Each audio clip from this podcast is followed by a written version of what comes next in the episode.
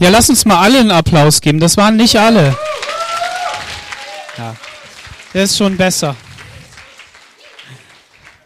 Vielen Dank, liebes Lobpreisteam, für euren wirklich guten Einsatz. Danke für euer Talent, für euer müssen wir Gott danken für, ne? Für euer Talent könnt ihr nichts, aber für eure Mühe, ne? Das ist das ist gut. Wir sollen unsere Talente nicht vergraben, heißt es irgendwo im Board und es heißt noch mehr als nur zu singen und zu spielen.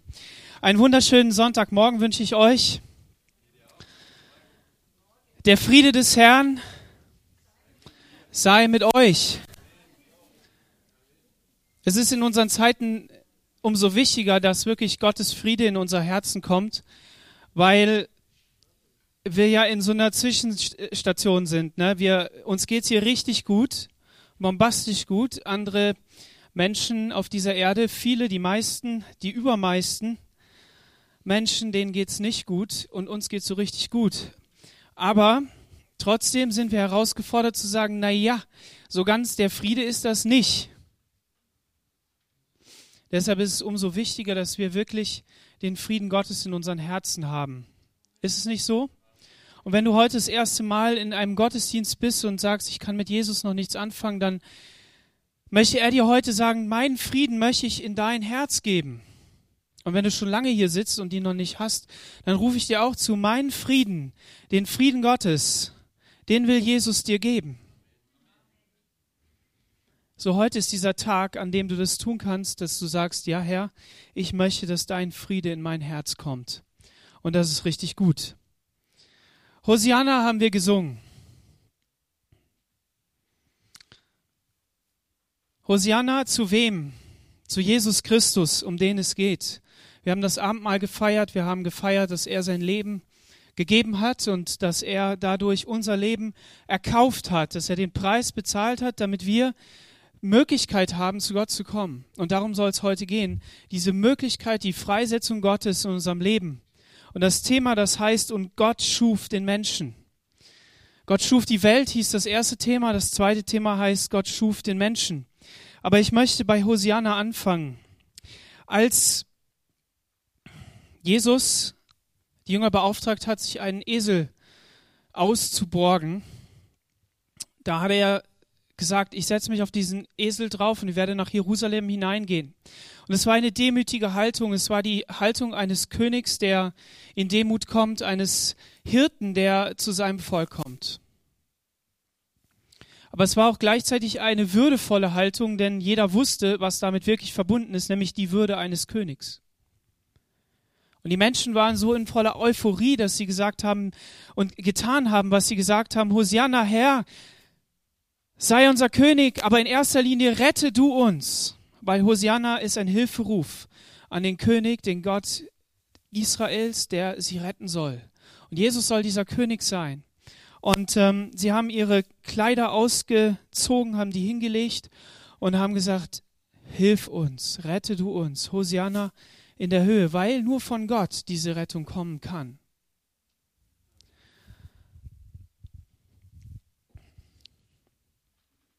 Die Frage ist, mit welcher Haltung wir durchs Leben gehen. Ist es wirklich diese Haltung, dass wir sagen, nur die Hilfe kann nur von Gott kommen? Wenn ich in manche Situationen meines Lebens hineinschaue, dann muss ich sagen, ich schaue da nicht auf Gott. Sagst du, naja, für einen Pastor ein bisschen schwach, ich weiß. Gestern ging es mir so, mir ging es echt schlecht. Ich habe auf die Umstände geschaut, ich habe auf das geschaut, was vor mir war, auf die Fakten und habe gesagt, Herr, hilf. Das habe ich, nein, das stimmt gar nicht. Ich habe es ich hab's so leise gerufen, dass ich davon selber noch nicht mal überzeugt war. Und das ist einerseits ist es mutig, das zu sagen, aber wir müssen den Tatsachen ins Auge schauen. Wir müssen der Wahrheit ins Auge schauen. Warum? Und darum soll es heute Morgen gehen. Wenn wir verzweifelt sind und wenn wir, wenn wir nicht mehr weiter wissen, wenn wir wirklich zu Gott rufen müssten eigentlich und sagen, Herr, hilf du uns, dann bräuchten wir davon, dafür schon so viel Kraft, dass wir es in Situationen, in denen wir es eigentlich rufen müssten, gar nicht schaffen. Ich weiß nicht, wem das von euch auch so geht. Überall da, wo wir voll, voller Euphorie sind, wo wir, wo wir wirklich voller Glauben sind, dass Gott uns helfen kann, da, da rufen wir, Herr, hilf und es sei gesegnet in dem Herrn und ähm, alle möglichen Sprüche. Wir meinen die wirklich ernst. Wirklich. Wirklich, wirklich. Jeder, der mir auf die Schulter klopft und sagt, sei gesegnet, sei gesund, ich habe ein Wort vom Herrn, der meint es wirklich ernst und dem ist es wirklich ernst. Aber die Frage ist, ob dieses Wort Gottes wirklich in unsere Herzen fällt und Glauben hervorbringt. Und ich habe eben diese aussichtslose Situation genannt und habe sie einfach so gesagt. Warum? Weil mir dabei was aufgefallen ist. Gott hat nicht erst irgendwann dem Menschen zugerufen, dass er erwählt ist, dass er gerettet wird, dass jemand kommt, der ihm hilft, sondern als Gott den Menschen schuf, ist etwas Wunderbares, etwas Phänomenales passiert. Und diese Sache müssen wir uns vor Augen führen. Es hat nicht erst am Kreuz angefangen, sondern das Kreuz war das Ziel war die Erfüllung, um es genau zu sein, sagen. Weil das Ziel, was in der Bibel genannt wird im Römerbrief, ist Telos und es heißt Erfüllung, heißt Ziel, heißt Vollendung. Und alles, was in dieser Hinsicht ziellos ist, ist Sünde, weil es Zielverfehlung ist. Das heißt in 1. Mose Kapitel 1, Vers 27, und Gott schuf, äh, und Gott sprach, lasst uns Menschen machen ein Bild, das uns gleich sei, die da herrschen über die Fische im Meer und über die Vögel unter dem Himmel und über das Vieh und über alle Tiere des Feldes und über alles Gewürm, das auf Erden kriecht. So schuf Gott den Menschen als sein Ebenbild, als Mann und Frau schuf er sie. Lasst uns Menschen machen. Gott spricht. Wir haben uns die Schöpfung angeschaut. Wir haben uns angeschaut, äh, was da alles gibt. Und ich zeige euch noch mal so ein paar Bilder, ähm, die das verdeutlichen. Also Gott hat das Licht geschaffen. Gott sprach und es wurde hell. Gott hat den Himmel geschaffen. Gott hat das Land und das Meer und die Pflanzen, Kräuter, Samen geschaffen. Er hat das Meer, die Fische und die Vögel geschaffen und viel Getier, viele Tiere, alles Mögliche. Und bis heute hat man noch, die, noch nicht die Vollzahl aller Tiere gefunden. Man findet immer noch mehr. Und es ist echt phänomenal, was man so alles findet. Auf der einen Seite fischt man immer tiefer, weil man nicht mehr zurechtkommt mit der, mit der, mit dem, mit der Nachfrage des Menschen nach Fisch. Und deshalb muss man irgendwelche komischen Viecher da rausholen und die essen. Ähm, wirklich wahr, ist so ähm, Hochseefischfang, der, die große, der große Fischfang ist echt unmöglich. Aber gleichzeitig, wenn man in die Tiefe forscht, und wir dürfen immer tiefer forschen, entdeckt man die Schönheit Gottes. Denn je dunkler es wird, desto schöner wird es. Das ist echt Hammer. Und wie da diese Tiere überleben können, das, das ist einfach äh, phänomenal. Aber der Punkt ist, dass Gott gesprochen hat und es wurde. Gott sprach und es wurde. Gott sprach und es wurde. Gott sprach und es wurde. Und was war? Gott war zufrieden. Gott war mehr als zufrieden. Gott war richtig glücklich. Er hat gesagt, er hat sich sein Werk angeschaut und hat gesagt, es ist gut, so richtig gut. Wenn Gott schafft, dann ist es gut. Amen. Gott sprach, lass uns Menschen machen. An dieser Stelle ist eine besondere Stelle. Warum? Weil hier wird ganz viel Aufmerksamkeit hingelegt. Es ist nicht nur einfach, Gott sprach, dass das Feld hervorbringen soll und dass das entsteht und dies entsteht und jenes entsteht, sondern Gott hat hier seinen Entscheidungsprozess, seine Fragen mit hineingelegt, die dahinter stehen. Wer hat das eigentlich alles erschaffen? Warum hat er es erschaffen? Wie geht es eigentlich? Und er hat gesagt, lasst uns Menschen machen. Über dieses uns hat es viele Theorien gegeben und ich will die gar nicht bis ins Detail da oder überhaupt gar nicht erklären. Ähm, das kann bedeuten, dass da ein großer König ist, der mit sich selbst redet. Lasst uns mal ein Reich hier bauen, was uns gefällt in unserer Würde. Könnte sein. Es könnte sein, dass Gott sich mit seinen Engeln unterhalten hat. Es könnte sein, dass ähm, es alle möglichen anderen Theorien gibt. Das steht da alles nicht. Es steht uns. Und was auch immer es bedeutet. Eine Sache ist klar. Dieser Text, aus dem wir lesen, das ist noch nicht mal normaler Text. Es hat auch viel mit Poesie zu tun, weil sich Dinge wiederholen. Weil Gott es nicht, er, er hat es gegeben und keiner war dabei, okay? Nur er selbst. Und ähm, auch den folgenden Text, die Bibel, das, was wir heute Bibel nennen, ähm, die Schriften, die Propheten und all die Briefe und Erzählungen, die da sind, das hat Gott ja gegeben für ein Ziel, für einen Zweck. Und dafür ist dieser Text auch da. Und dieses Ziel ist, dass er sich selber offenbart. Und er will sich offenbaren, nicht nur damals wollte er, sondern er will das heute noch. Und das ist dieser Punkt. Gott möchte sich dir offenbaren. Und wie hat er sich offenbart? Er hat sich als Gott Vater offenbart. Er hat sich als Gott Sohn offenbart und er hat sich Gott Heiliger Geist offenbart. Das lesen wir aus der Bibel. Und hier möchte ich einmal sagen, also die erste Stelle ist, dass in 5. Mose 6, Vers 4 steht, höre Israel, der Herr, unser Gott, der Herr allein, ist der Herr allein. Und das, was da im, im Text hintersteht, ist, er ist einzig. Er ist einer. Unser Gott ist einer. Sind nicht drei Götter, es sind nicht viele Götter, sondern es ist ein Gott, der sich als drei offenbart. Und er offenbart sich nicht nur als drei Facetten. So nach dem Strickmuster bis hierhin irgendwie den Vater und bis dahin irgendwie den Sohn. Und dann gibt es da noch einen Teil, der ist dann auch noch Heiliger Geist. Der hält uns alle irgendwie zusammen. Nein, nein, es sind drei verschiedene Persönlichkeiten, die miteinander einer sind. Und das offenbart Gott. Wie anders könnte Jesus sagen, ich und der Vater sind eins. Johannes 10, Vers 30. Oder in Kolosse 1, Vers 16. Durch ihn ist alles erschaffen, was im Himmel und auf der Erde ist, Sichtbares und Unsichtbares, Königreiche und Mächte, Herrscher und Gewalten. Alles ist durch ihn und für ihn hin geschaffen. Und in Johannes 14, Vers 16 heißt es, dann werde ich den Vater bitten, dass er euch an meiner Stelle einen Helfer, Beistand, Tröster, Heiligen Geist gibt, der für immer bei euch bleibt. Diese verschiedenen Worte habe ich da eingefügt. Einen Helfer, einen Tröster. Der Vater, der Sohn und der Heilige Geist sind eins. Und so haben sie miteinander gesprochen. Lasst uns Menschen machen.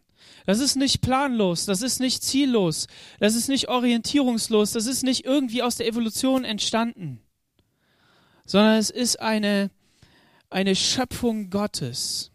Wir hatten in der ersten Einheit, haben wir schon darüber gesprochen, dass ähm, dieses Wort bara, dieses Wort schaffen, dass es ein Wort ist, das bedeutet Neuschöpfung, dass nur Gott es verwendet, nicht der Mensch, und irgendein anderer, sondern nur Gott. Gott schafft etwas Neues. Und dieses Wort wird hier auch zweimal verwendet. Und das Wort, was Gott spricht, das ist anders als Menschenwort. In der Wuppertaler Studienbibel findet man folgende Stichpunkte. Es ist anders als Menschenwort, machthaltiger und höchster schöpferischer Potenz.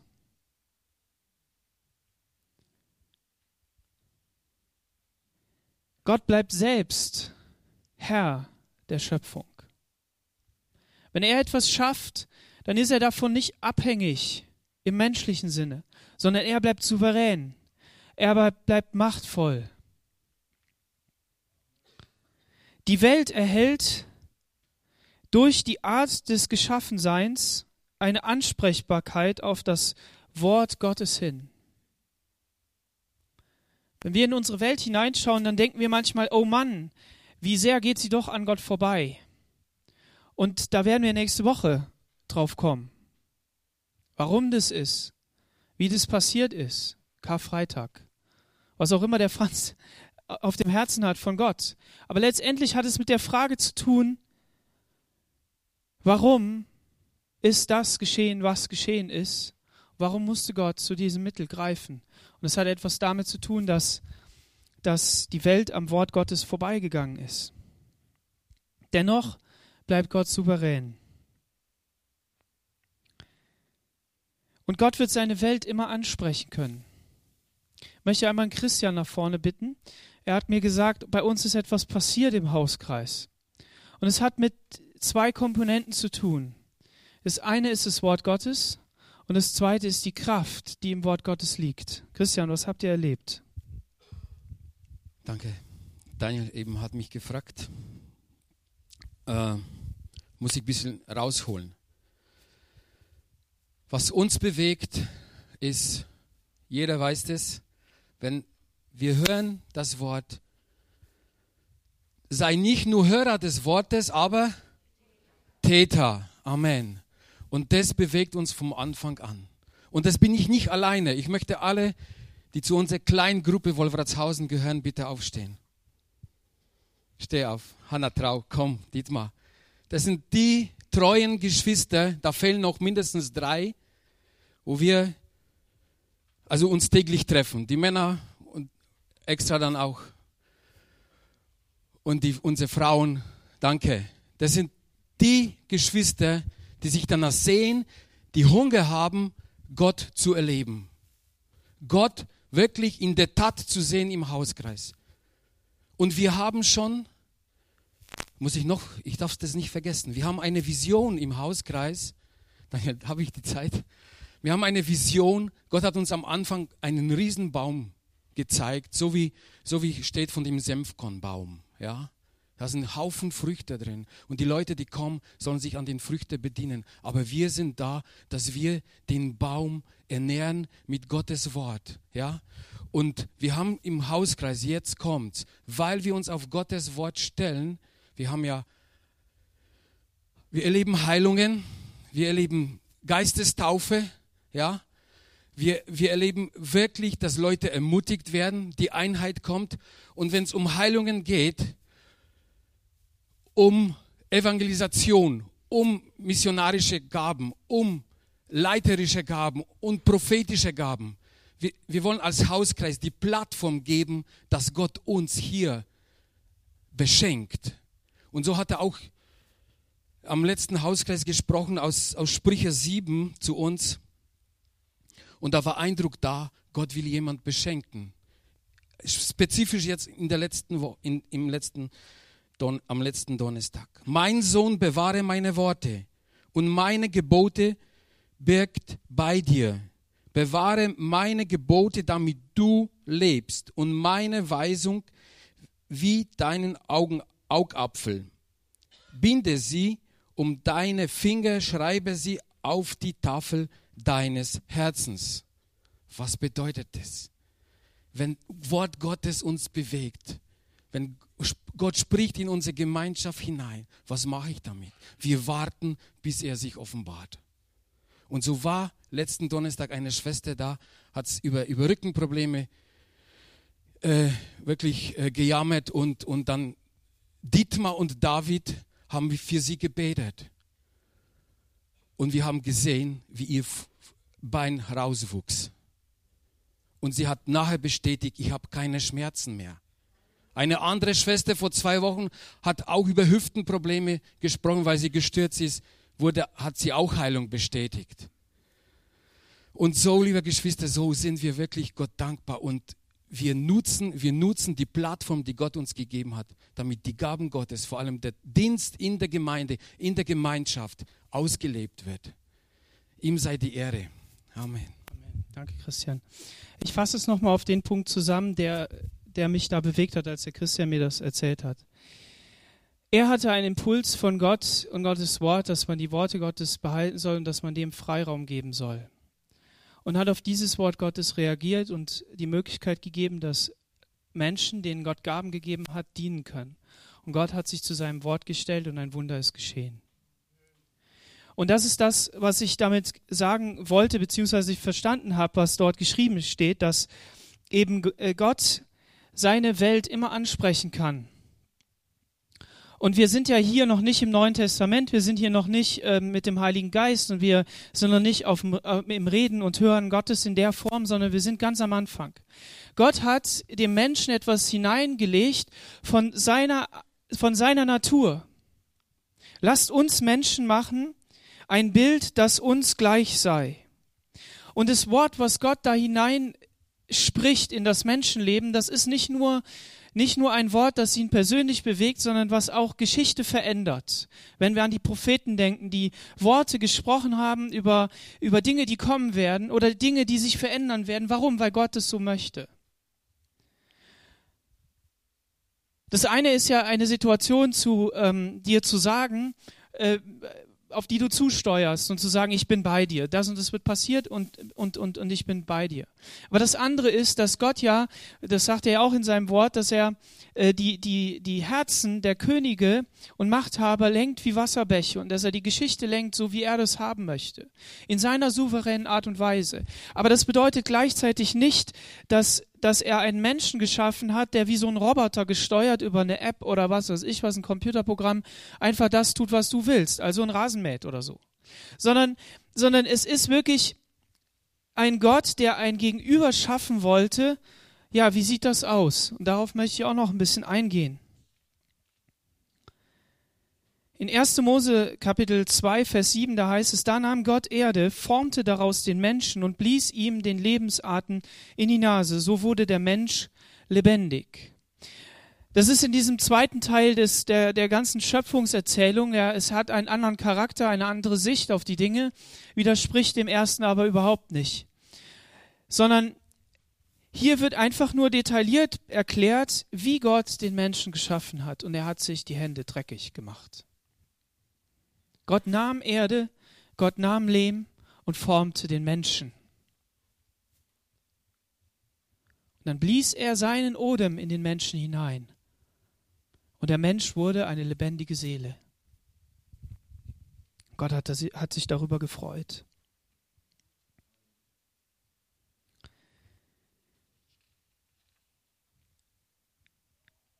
Das ist der Punkt, den wir festhalten müssen. Das ist dieser Punkt, den wir verstehen müssen, dass Gott wirklich hier sich selbst ein Gegenüber schafft, mit dem er Gemeinschaft haben möchte. Er zielt nicht erst auf den Himmel ab, auf das, was am Ende kommt, den verklärten Leib, den Herrlichkeitsleib, das, was irgendwie ist, sondern Gott hat diese Schöpfung geschaffen, wie sie ist, und er sprach und es wurde und es war herrlich und es war wunderbar und mit dir möchte ich Gemeinschaft haben.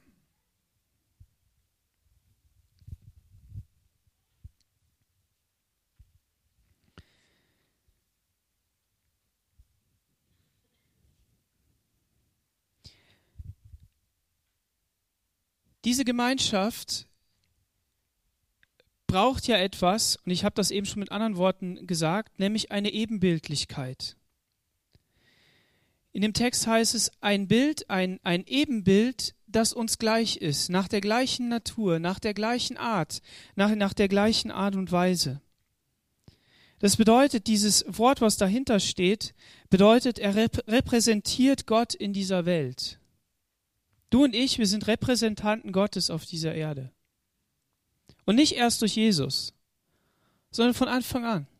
Das ist unsere Aufgabe, repräsentieren. Und hier ist jetzt der Punkt, er kann Gott entsprechen. Dieses Gegenüber, das Gott geschaffen hat, ist ein Gegenüber, das Gott entsprechen kann. Das heißt, es ist so geschaffen, dass etwas zwischen Schöpfer und dem Menschen geschehen kann, und das bedeutet Beziehung. Gott hat also nicht einfach da unten etwas geschaffen, was, was weit weg ist. Wir hatten ja die Dimensionen gesehen, ne? Also äh, Hüpfball, ne? der ein Meter Ball und die Kirsche. Das ist Sonne und Erde. Und die großen Sterne sind noch viel größer, wissen wir ne? jetzt. Sondern Gott hat etwas geschaffen, das ihm wirklich zuhören kann, zu dem er sprechen kann, was das verarbeiten kann, was darüber nachdenken kann. Und was darin leben kann. Das bedeutet, dass, die Herr, dass, die, dass dieser Mensch in, in seiner ganzen Form die, ein Spiegelbild der Herrlichkeit Gottes ist. Gott schuf den Menschen in seinem Ebenbild, als Mann und Frau schuf er sie. In Gottes Ebenbild. Sagst du, ja, die damals hatten ja Garten Eden und so, da war ja noch nicht die Sünde und so. Nein, lass es doch mal auf dich wirken.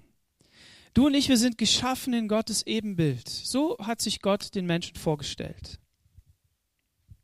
Das bedeutet, dass hier das gesamte Ich, nicht nur der Körper, nicht nur die Seele, nicht nur der Geist, Gott repräsentiert und widerspiegelt. Und das bedeutet auch, dass zu diesem Wesen eben Liebe, Geduld, Vergebungsbereitschaft, Freundlichkeit und Treue gehören. Das alles hat Gott da reingelegt.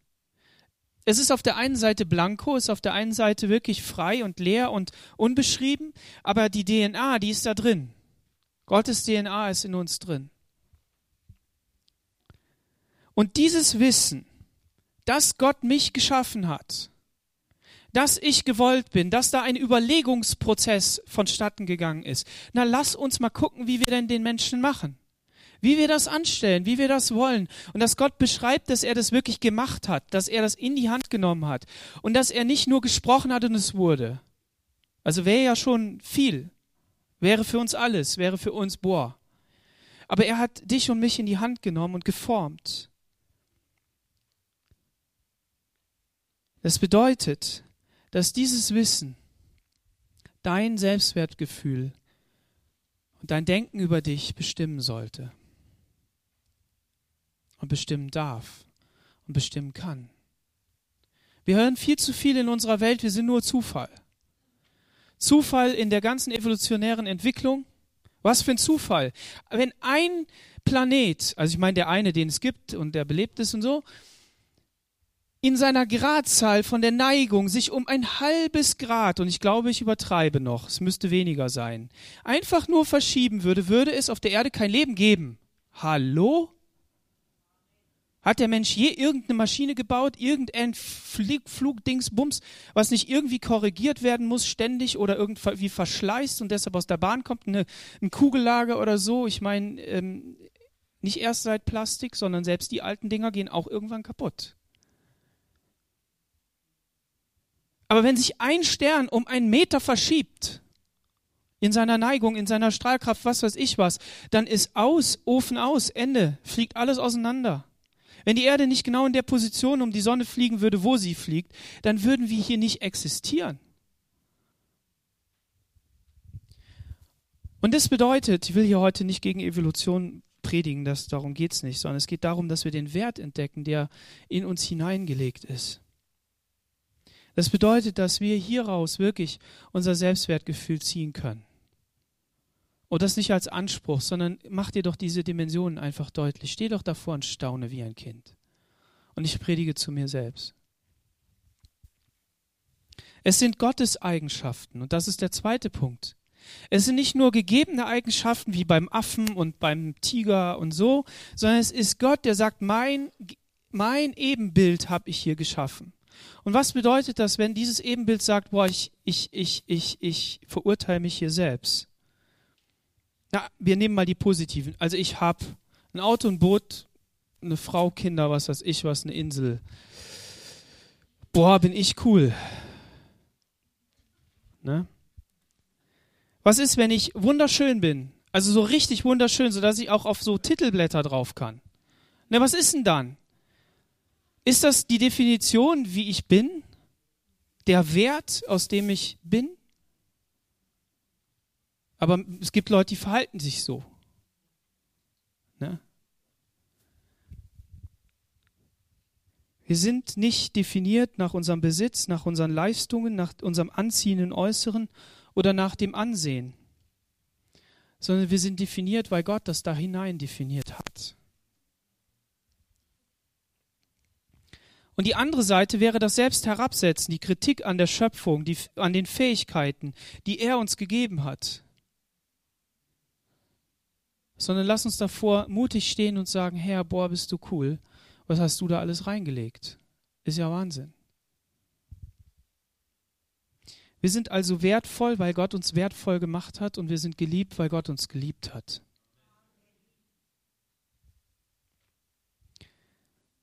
Dieses Ebenbild bedeutet aber eben auch, dass wir in unserer Moral heilig, hingegeben und vom Bösen getrennt sein sollen. Eben vollkommen zu Gott hin. Und natürlich wissen wir, dass da ein Bruch passiert ist. Wie gesagt, das kommt am Freitag. In welcher Form auch immer. Und ich, Franz, ich will dich nicht äh, einschränken, aber, aber äh, das ist der Punkt. Das ist genau dieser Punkt dass, dass irgendetwas passiert ist, was, was diese Freiheit genommen hat. Der Mensch hat wirklich ganz frei vor Gott gelebt. Und, und das, war, das war sein Ziel, in, in, in, in allen äh, Punkten wirklich so zu sein wie Gott in der Moral. Zieht an das neue Leben, wie ihr neue Kleider anzieht. Ihr seid neue Menschen geworden, die Gott selbst nach seinem Bild geschaffen hat. Ihr gehört zu Gott und lebt so, wie es ihm gefällt. Wir kehren also zurück zu dem, was Gott eigentlich hineingelegt hat in uns. Oder ob es die Intelligenz ist, der Verstand, das Gefühl der Freiheit und der Entscheidungsmöglichkeit. Wir haben gestern so einen kleinen äh, äh, Dokumentarfilm gesehen, ähm, meine Frau und ich, über die, ähm, die niemand spricht, nämlich über die, die nach dem Krieg in Russland geblieben sind. Die 1,x Millionen oder vielleicht sogar zwei und in Gefangenschaftslager gebracht worden sind und die da arbeiten mussten und so. Und dann berichtete dieser Mann, wie das da eben gewesen ist, dass es eben ganz schlimm war und dass sie dann irgendwann wieder zurückgekommen sind, nachdem Adenauer da so einen Vertrag eben gemacht hat ähm, und das ausgehandelt hat, dass sie wieder zurück durften. Jetzt sind von diesen zwei Millionen sind 10.000 zurückgekommen.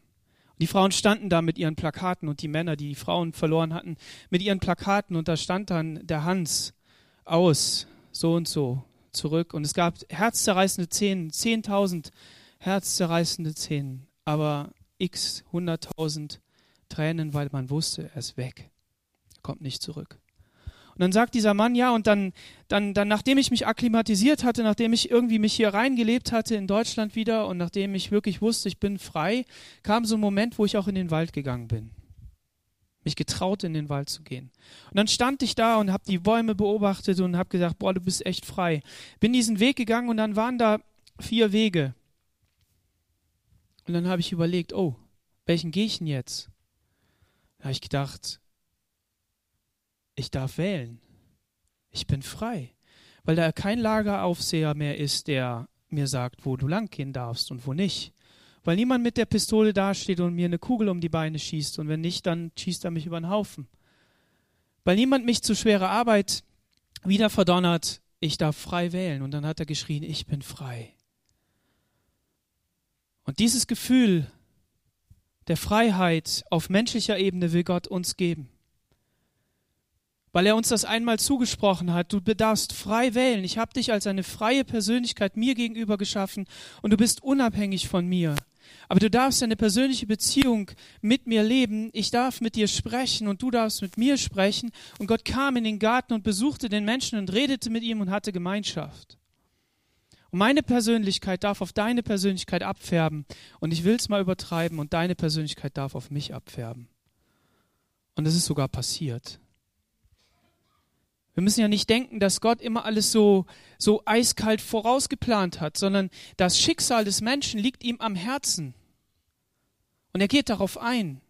Aber nicht in einer Unfähigkeit, in einer Auswegslosigkeit, ja, dann bleibt mir ja nichts anderes mehr übrig. Und das ist wiederum die Souveränität Gottes. Sondern er sagte, ich habe das vorausgeplant, dass da einer kommt und euch rettet aus dem, wo ihr drin seid. Ihr habt das geplant. Aber gleichzeitig bedeutet das, dass wir entdecken müssen, was Gott eigentlich für einen Wert in uns hineingelegt hat. Und dass diese Ebenbildlichkeit wirklich Gottes Bindung an den Menschen ist. Gott bindet sich an dich und mich. Er schränkt sich ein und sagt, ich begegne dir auf deiner Ebene. Das ist seine Bindung.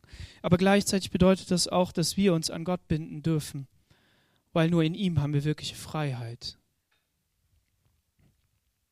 Und dieses ganze Potenzial der Einzigartigkeit, Unabhängigkeit und der Freiheit des Willens und Handelns hat Gott in den Menschen hineingelegt, in dich und mich. Er hat ihm die Möglichkeit gegeben zu entscheiden, ob er in dieser Beziehung eintreten will oder nicht. Und wenn wir heute eben an Palmsonntag kurz vor Ostern stehen, dann ist das eben genau das, was wir anschauen müssen. Gott hat sich gedemütigt und wurde einer wie wir und wir dürfen darauf schauen und sagen, Herr, hilf uns. Lass dein Wort wieder neu in unser Leben hineinsprechen und Freiheit da geben, wo Gefangenschaft ist und Befreiung da, wo gefesselt ist und Gesundheit, wo Krankheit ist. Und Jesus steht heute vor dir und ruft dir diese Freiheit zu. Wirklich eine Sehnsucht zu haben, Gott, ich will in dieser Freiheit leben. Souveränität in dir selbst als ein lebendiges, von Gott erschaffenes Wesen, das, das nach seinem Ebenbild geschaffen wurde. Das hat nichts mit Stolz zu tun. Gott war stolz auf sein Werk, das er getan hat. Es war sehr gut. So behaupte du doch nicht, du bist nicht gut.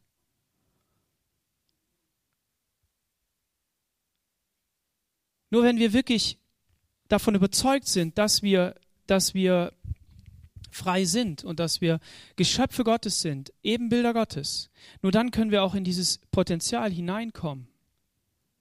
Das heißt, es hat nichts mit Selbsterrettung zu tun, sondern das heißt, sonst würden wir immer unter dieser, unter dieser Last stehen bleiben. Wir müssen begreifen, und das nicht aus uns selbst, weil Gott, und das kommt nächste Woche, diesen Weg ja gegeben hat. Er hat ja die Möglichkeiten gegeben, er hat die Hilfsmittel gegeben, damit wir zu dieser Erkenntnis kommen, dass wir wirklich frei werden. Nicht verachtenswert, sondern achtenswert, liebenswert. So liebenswert, dass er etwas ganz Neues geschaffen hat, das Werk am Kreuz von Golgatha. Durch dieses Werk bist du fähig gemacht, wieder in die Position hineinzukommen, in die Gott dich hinein geschaffen hat, ihm gegenüber, auf gleicher Ebene, weil er es wollte, weil es seine Wahl war